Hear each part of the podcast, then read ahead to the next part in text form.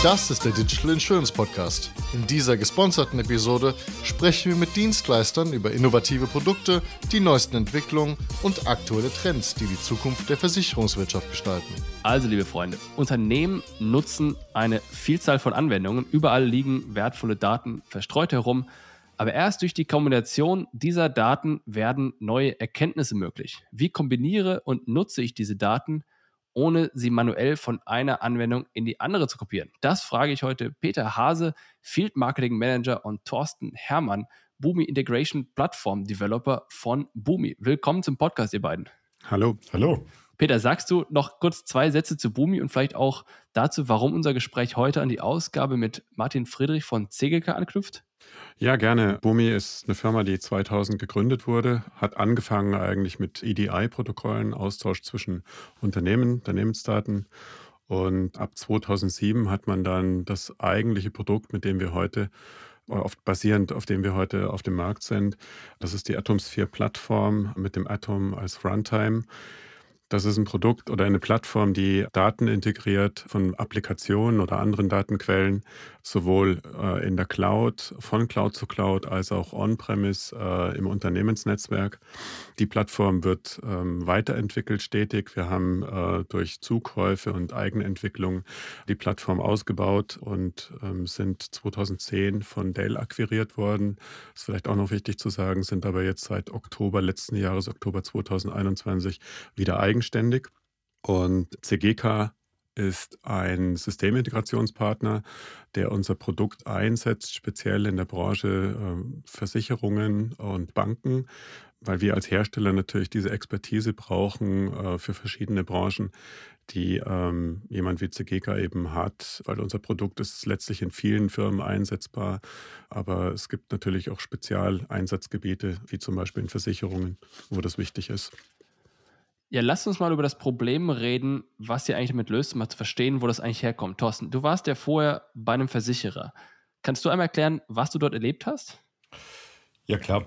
Also eine Versicherung hat typischerweise sehr, sehr viele Applikationen, manchmal mehrere hundert, die natürlich keine losgelösten Softwareinseln sind, sondern die Daten miteinander austauschen müssen.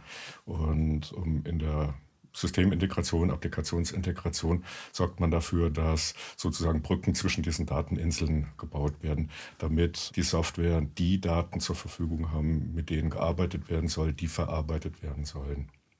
Könnten wir mal ein Beispiel reden? Das heißt, hattet ihr, ohne dass du jetzt den Namen sagst, wo es war, kannst du auch gerne sagen, wenn du möchtest, aber welche Anwendungen hattet ihr dort und welche anderen Anwendungen hattet ihr dort und welche Daten wollt ihr zwischen diesen Anwendungen hin und her übertragen oder kombinieren oder wie muss ich mir das vorstellen? Ja, ich sag mal, bildhaft kann man sich das vielleicht vorstellen. Man hat typischerweise eine Vertragsverwaltung, in dem die Underwriter die Verträge erfassen. Man hat Risikomesssysteme, in denen man bewerten möchte, welches Risiko man mit welchem Vertrag eingeht. Typischerweise würde man zum Beispiel bewerten wollen, wie wahrscheinlich sind Hagelschäden in der Region, die man versichern möchte, in dem Umfang, den man versichern möchte, um daraus Rückschlüsse zu ziehen auf die Prämie, die man vielleicht verlangen sollte. Es gibt andere Systeme, in denen man die Risiken kumuliert, um, überlegt, wie viel Risiko haben wir mit einem bestimmten Geschäftspartner, wie viele um, Risiken gehen wir im Bereich von, bleiben wir bei Hagelschäden ein weil man sicherlich ähm, kein Risiko allzu sehr kumulieren möchte. Wenn der Geschäftspartner irgendwie ausfällt oder extreme Risiken eingeht, wären vielleicht dann die Prämien, die man bezahlen muss, an der Stelle sehr hoch, möchte man vielleicht limitieren.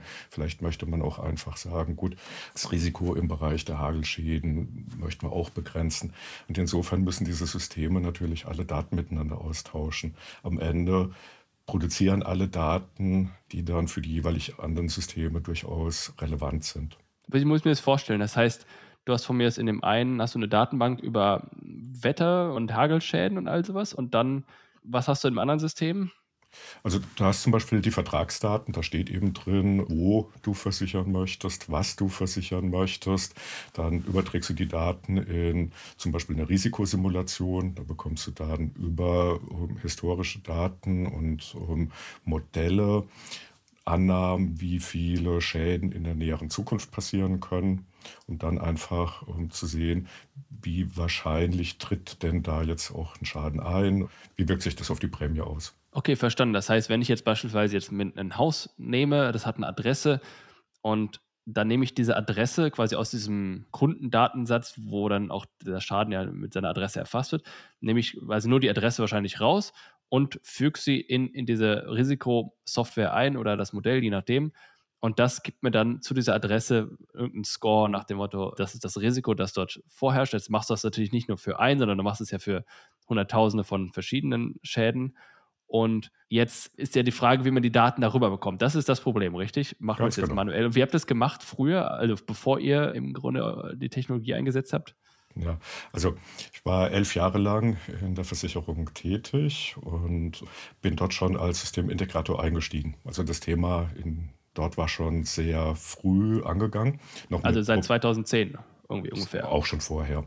Schon vorher. Ähm, ja, also ich bin schon eingestiegen in eine Software, die man selbst entwickelt hat im Hause, die Datentransfer organisiert hat zwischen verschiedenen Systemen, die nach und nach dann durch Standardsoftware ersetzt wurde. Also das Thema ist schon sehr alt und ist eigentlich in den letzten Jahren immer nur erweitert worden um weitere Systeme.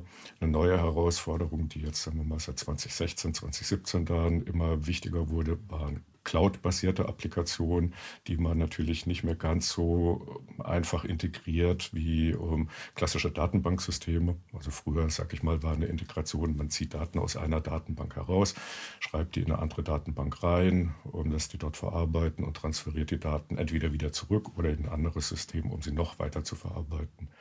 Heute Cloud-basiert spielen VIP-Services natürlich mehr eine Rolle, sodass die Art und Weise, wie man integriert, einfach sich ein bisschen geändert hat. Das heißt, wenn das eine Software war, die ihr selbst damals entwickelt habt oder die dein Unternehmen oder dein Arbeitgeber dafür entwickelt hat, das heißt, dann muss ich mir so vorstellen, von mir aus nochmal zehn Jahre vorher hat sich ein Team hingesetzt von Entwicklern, die wahrscheinlich alle in-house waren und hat sich gedacht, okay, wir müssen jetzt irgendwie die Daten von, jetzt bleiben wir bei dieser Adressdatenbank oder bei dieser Schadenadressdatenbank und dieser Risikoanalyse-Software, dann muss man irgendwie rüberbekommen.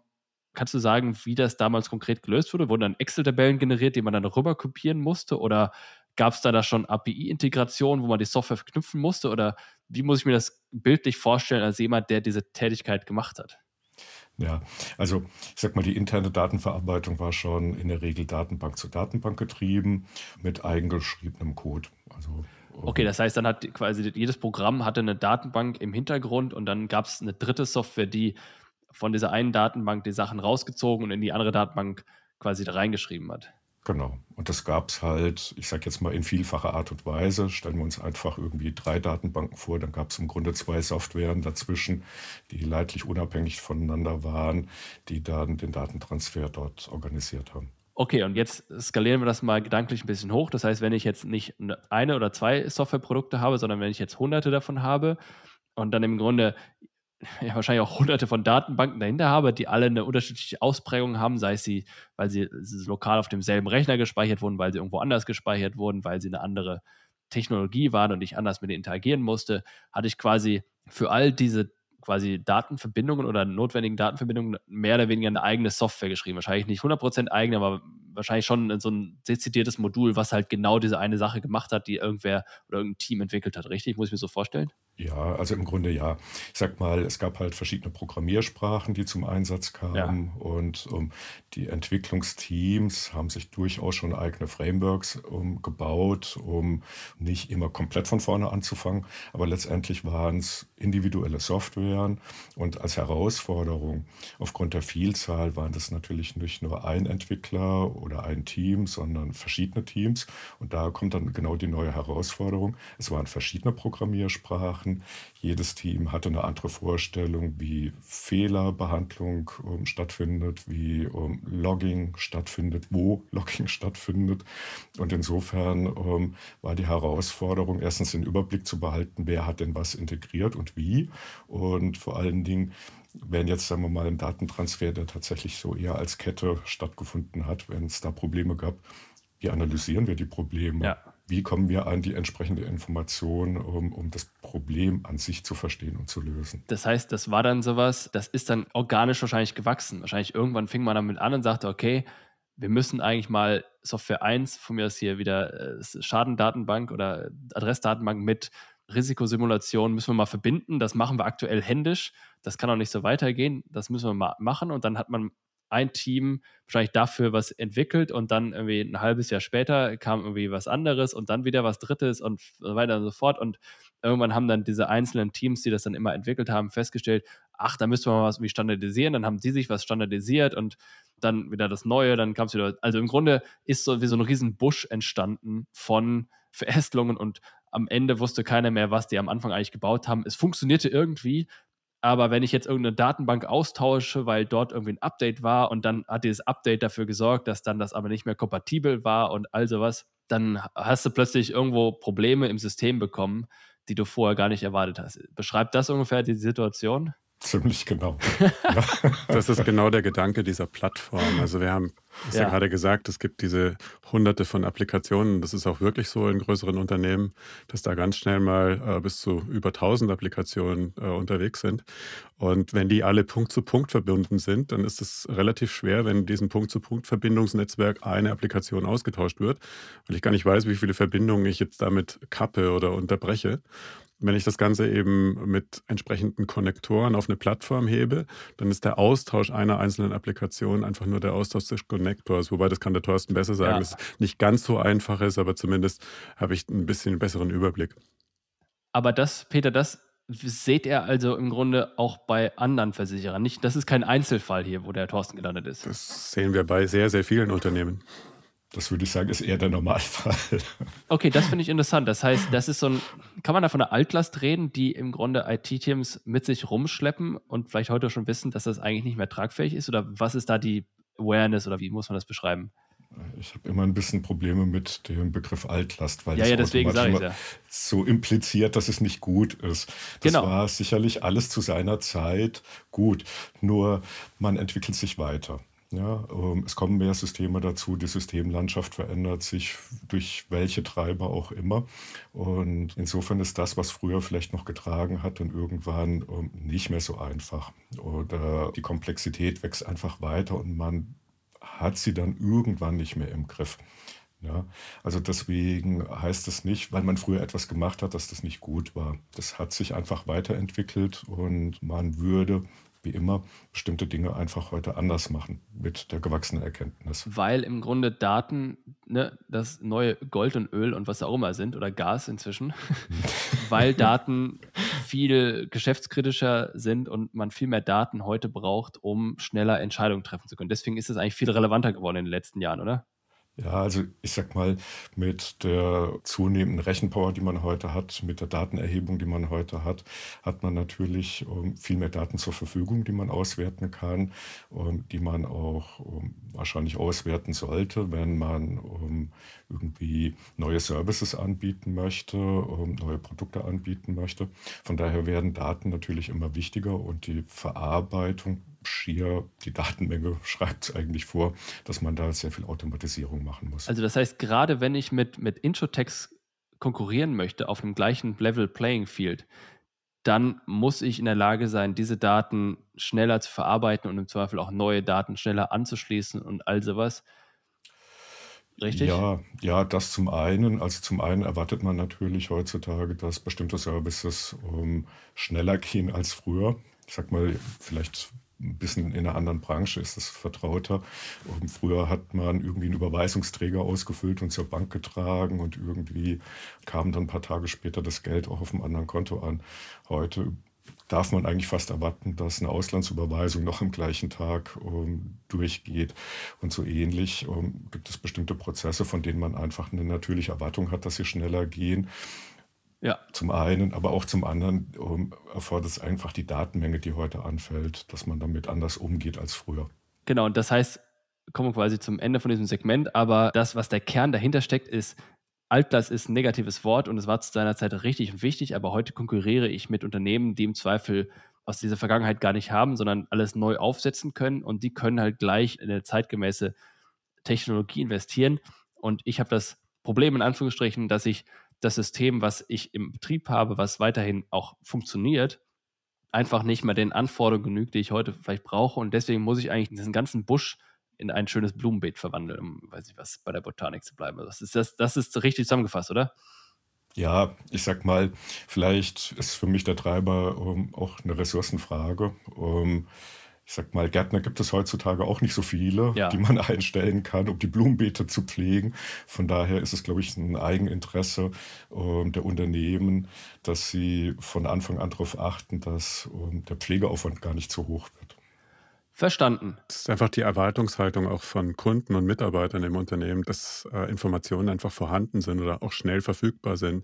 Sehr gutes Beispiel sind auch gerade so aktuell diese Online-Shopping-Themen. Also wenn ich heute was online bestelle, ist es ganz normal, dass der äh, entsprechende Lieferant, also das Lieferunternehmen, äh, mir auch die Termine zur Verfügung stellt, wann das Paket ankommt, dass ich es beim Nachbarn unterstellen kann, wenn ich nicht da bin und solche Dinge. Also die Kommunikation ist heutzutage natürlich deutlich ausgereifter und umfassender. Und das ist auch die Erwartungshaltung von Kunden, aber auch Mitarbeitern im Unternehmen. Ja, genau, Peter. Das heißt, jetzt kommst du sozusagen, einfach ausgedrückt. Das heißt, ihr habt mit Boomi oder ja, nicht mit Dell, sondern mit Boomi habt ihr im Grunde genau das festgestellt und unterstützt jetzt Unternehmen in diese neue Welt reinzukommen. Oder wie war die Story? Wie habt ihr das miterlebt und was ist da der Weg gewesen? Ja, wie der Thorsten eingangs gesagt hat, es ist früher sehr, sehr aufwendig gewesen, solche Integrationen zu äh, programmieren oder zu definieren. Das ist heute mit so einer Plattform, die auch noch eine grafische Benutzeroberfläche hat. Äh, man das heute Low-Code, wo ich eben mit Point und Click und Drag and Drop äh, entscheiden kann, von welcher Applikation in welche andere Applikation Daten fließen sollen. Früher hat das, war das eine eigene Programmiersprache bei bestimmten Herstellern.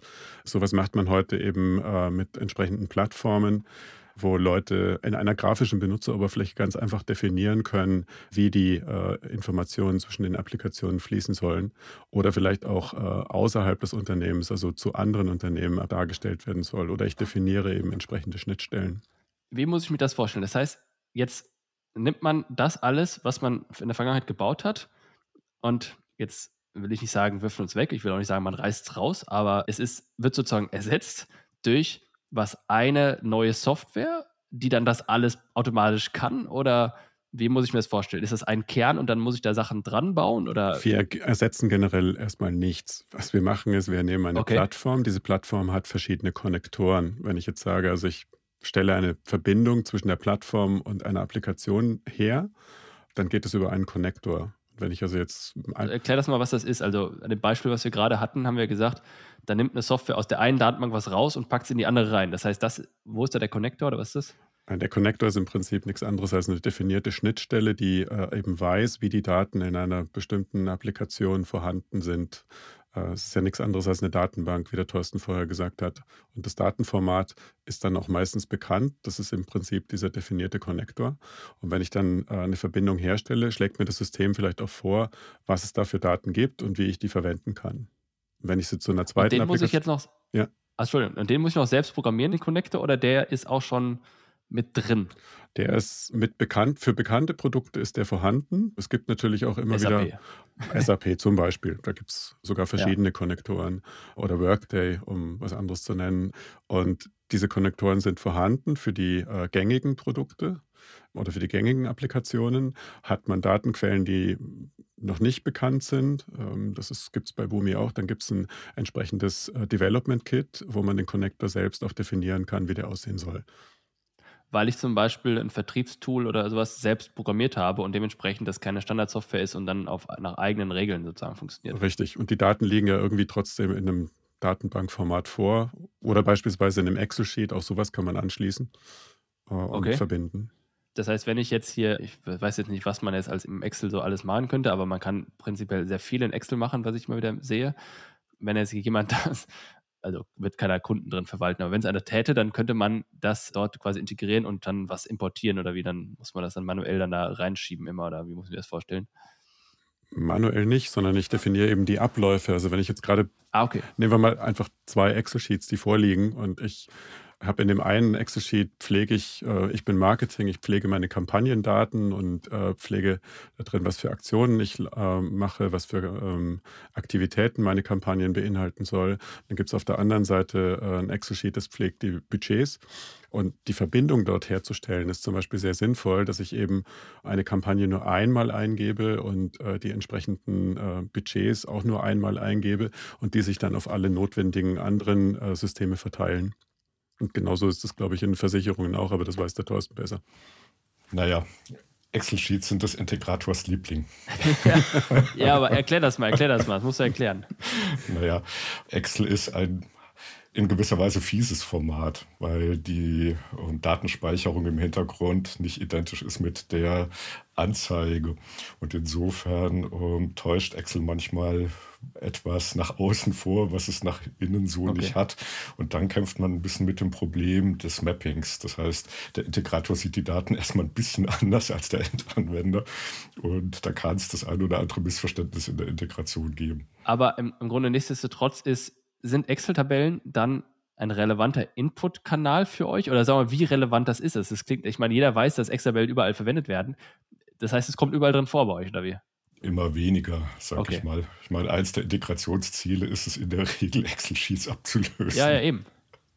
Ja, also sie kommen vor, ähm, meistens ähm, noch tatsächlich, sagen wir mal, historisch gewachsen, weil ähm, die Ansprüche tatsächlich waren, erstelle mal einen Report und man hat dann irgendwelche Zahlen aus anderen Softwaren da zusammen eingetragen.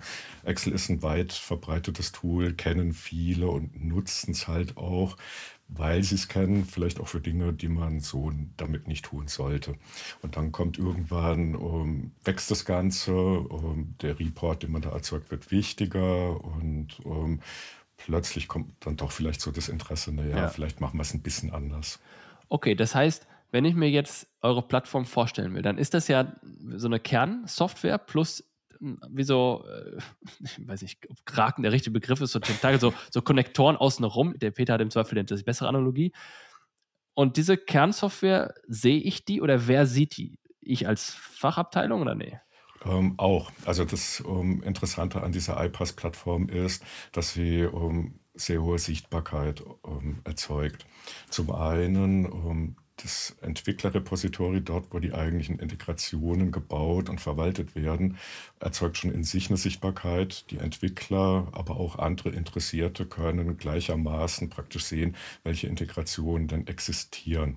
Das heißt, ich als jemand, der in der Fachabteilung arbeitet und keine Ahnung, also froh bin, wenn ich mein Excel-Sheet zusammengebaut kriege, ich kann mich da einloggen und dann verstehe ich auch, was da drin ist oder welchen Grad von technischen Verständnissen muss ich mitbringen? Sagen wir mal, nicht zwingend, also nicht jeder ähm, Excel-Listenerzeuger wird Interesse haben ähm, an den Integrationen, aber es gibt im Fachbereich in der Regel durchaus ähm, auch sehr viel IT, weil Business ist heute IT und IT ist heute Business. Das verschwimmt einfach ja. immer mehr.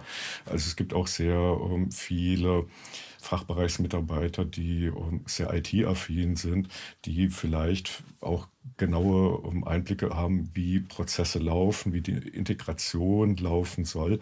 Und früher, sag ich mal, um, gab es halt irgendwie die IT, die hatte dann die Logfiles, konnte da die Fehler auswerten und dann irgendwie Mitarbeiter informieren und sagen, naja, da ist ein Fehler aufgetreten kümmert euch drum.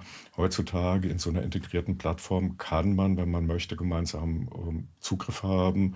Man kann ähm, gemeinsam auf die Prozessabläufe schauen und ähm, dadurch, dass man heute grafische Tools benutzt, ist das auch sehr eindrücklich für die Leute. Also man versteht besser. Wenn man einen alten C-Sharp-Code studieren muss oder PLSQL-Code, dann wird das schon mühselig. Ja. Wenn man eine grafische Repräsentation hat, wie der Fluss der Daten ist, dann wird es viel intuitiver für die Leute auch zugänglich. Das heißt, folgendes Beispiel, wir machen gerade in der Tat ein Projekt für ein mittelständisches Unternehmen, wo wir so Kennzahlen, Reportings erstellen und eine Herausforderung ist, dass die Daten völlig überall verstreut rumliegen, also genau das Thema. Und die haben, glaube ich, so eine Lösung nicht im Einsatz. Das heißt, wir oder meine Kollegen sind unterwegs und sammeln Daten zusammen. Und verstehe ich das richtig, dass dann hier einer meiner Berater sich quasi in diese Software hätte, könnten einloggen und sehen, okay, guck mal hier, da habe ich äh, Zugriff auf einen Connector für von mir das SAP, irgendwelche Financial Data, hier habe ich Zugriff auf irgendeinen Salesforce oder sowas und sehe, welche verfügbaren Datenquellen ich habe und kann mir das dann quasi zusammenklicken, um meinen Report zu bauen? Ist, muss ich mir das so vorstellen oder, oder wie weit ist das von der Realität entfernt? Ein wichtiger Punkt hier ist, glaube ich, noch zu erwähnen, dass Daten sich ja auch verändern. Ja. Und dann kommt über diese Veränderung natürlich auch ein sehr interessanter Aspekt von so einer Plattform äh, vor, dass ich sage, die Transfers, die ich definiert habe, sollen in einer bestimmten Regelmäßigkeit stattfinden. Ja, erklär das. Und dann ist es so, dass ich nicht also diese Verbindung einmal herstelle, und sage, es gibt einmal diesen Datentransfer, sondern ich sage, das ist zum Beispiel zu einem bestimmten Zeitpunkt pro Tag, okay. pro Stunde oder vielleicht auch ereignisgesteuert. Das ist auch noch eine Möglichkeit. Das heißt, dann kann ich aber reingehen als jemand, der jetzt meinetwegen eine neue Form von Reporting erstellen soll, von mir so ein Sales Forecast oder weiß der Teufel. Dann kann ich reingehen und schauen, okay, was haben wir denn hier an vertrieblichen Integrationen und wo kann ich mir hier Daten ziehen? Und so muss ich mir das vorstellen, dass ich quasi so eine einfache Sicht und Zugang dafür habe? Weil das sind ja auch kritische Daten zum Teil, oder?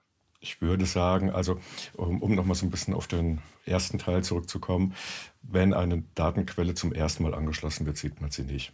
Wenn ein Kollege aber eine Datenquelle, das SAP-System, Workday, was auch immer angeschlossen hat, dann um, ähm, ist eine entsprechende Verbindung in der Plattform schon vorhanden und man kann die benutzen. Insofern ähm, ist das Thema Sichtbarkeit, ähm, Wiederverwendbarkeit dann natürlich auch ein Thema. Und man kann dann dort beginnen.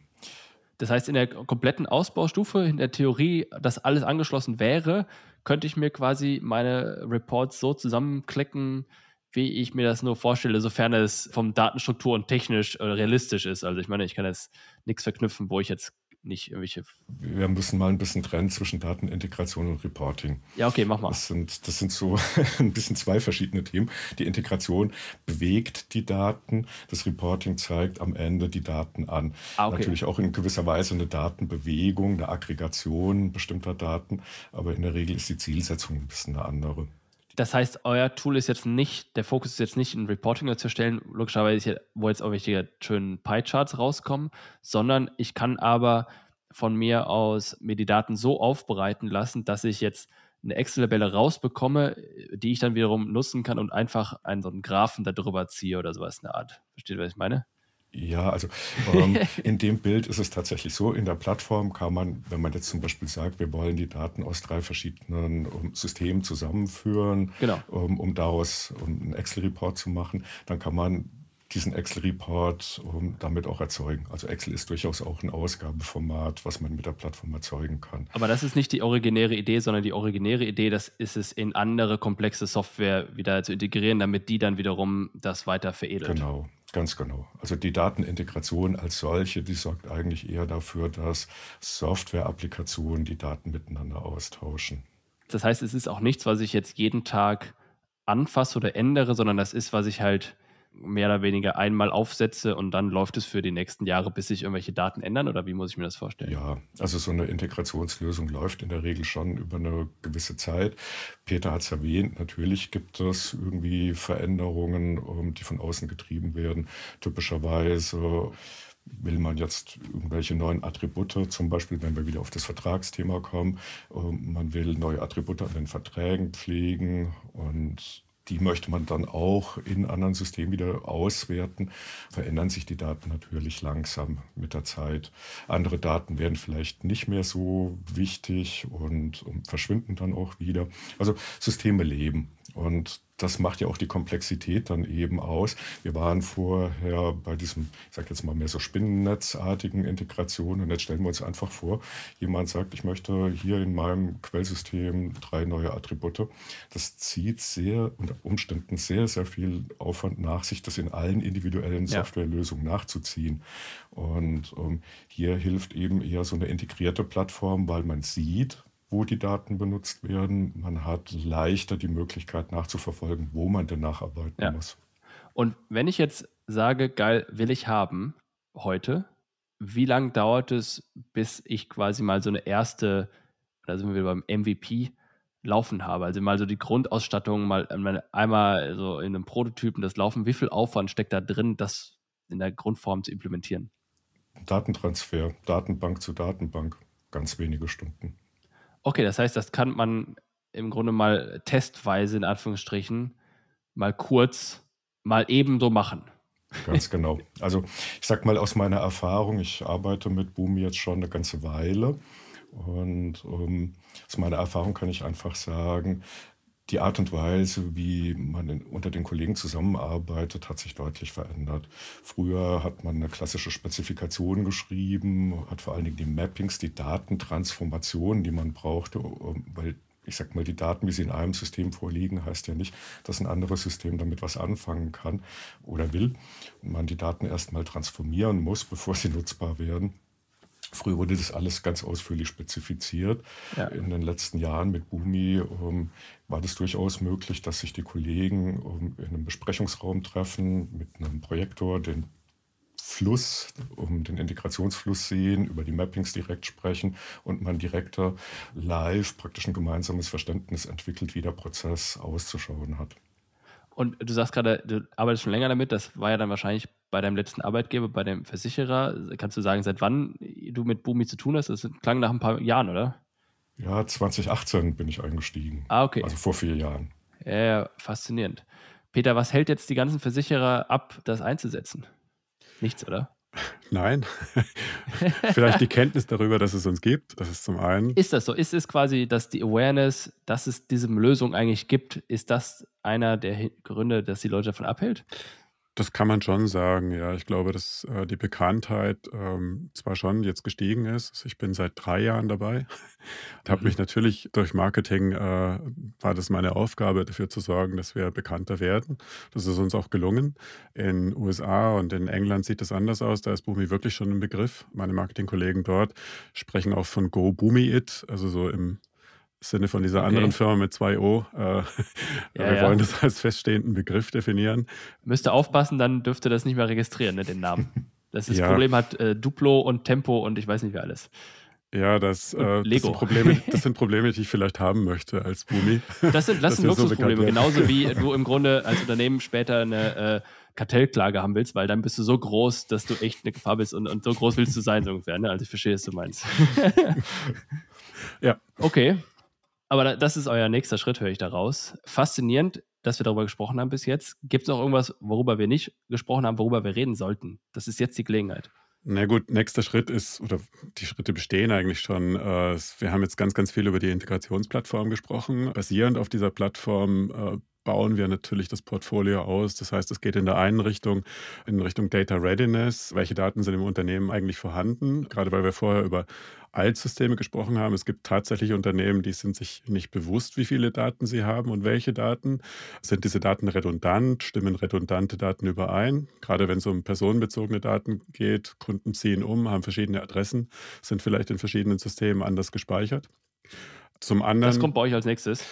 Das ist schon da. Das kann man äh, zusätzlich zu der Plattform beziehen. Äh, zum anderen geht es aber auch darum, dass man äh, auf diese integrierten Systeme Arbeitsabläufe definiert. Das ist das Thema Workflow oder Automatisierung, wo dann bis hin zur Integration von Entscheidungen, die wieder von Menschen stattfinden müssen, ja, Workflow-Komponenten mit auf der Plattform laufen. Das gibt es alles schon Faszinierend. Dann sag noch einen Satz, was kommt in den nächsten zwölf Monaten, worauf du oder ihr euch am meisten freut? Was ist so das Coolste, was kommen wird?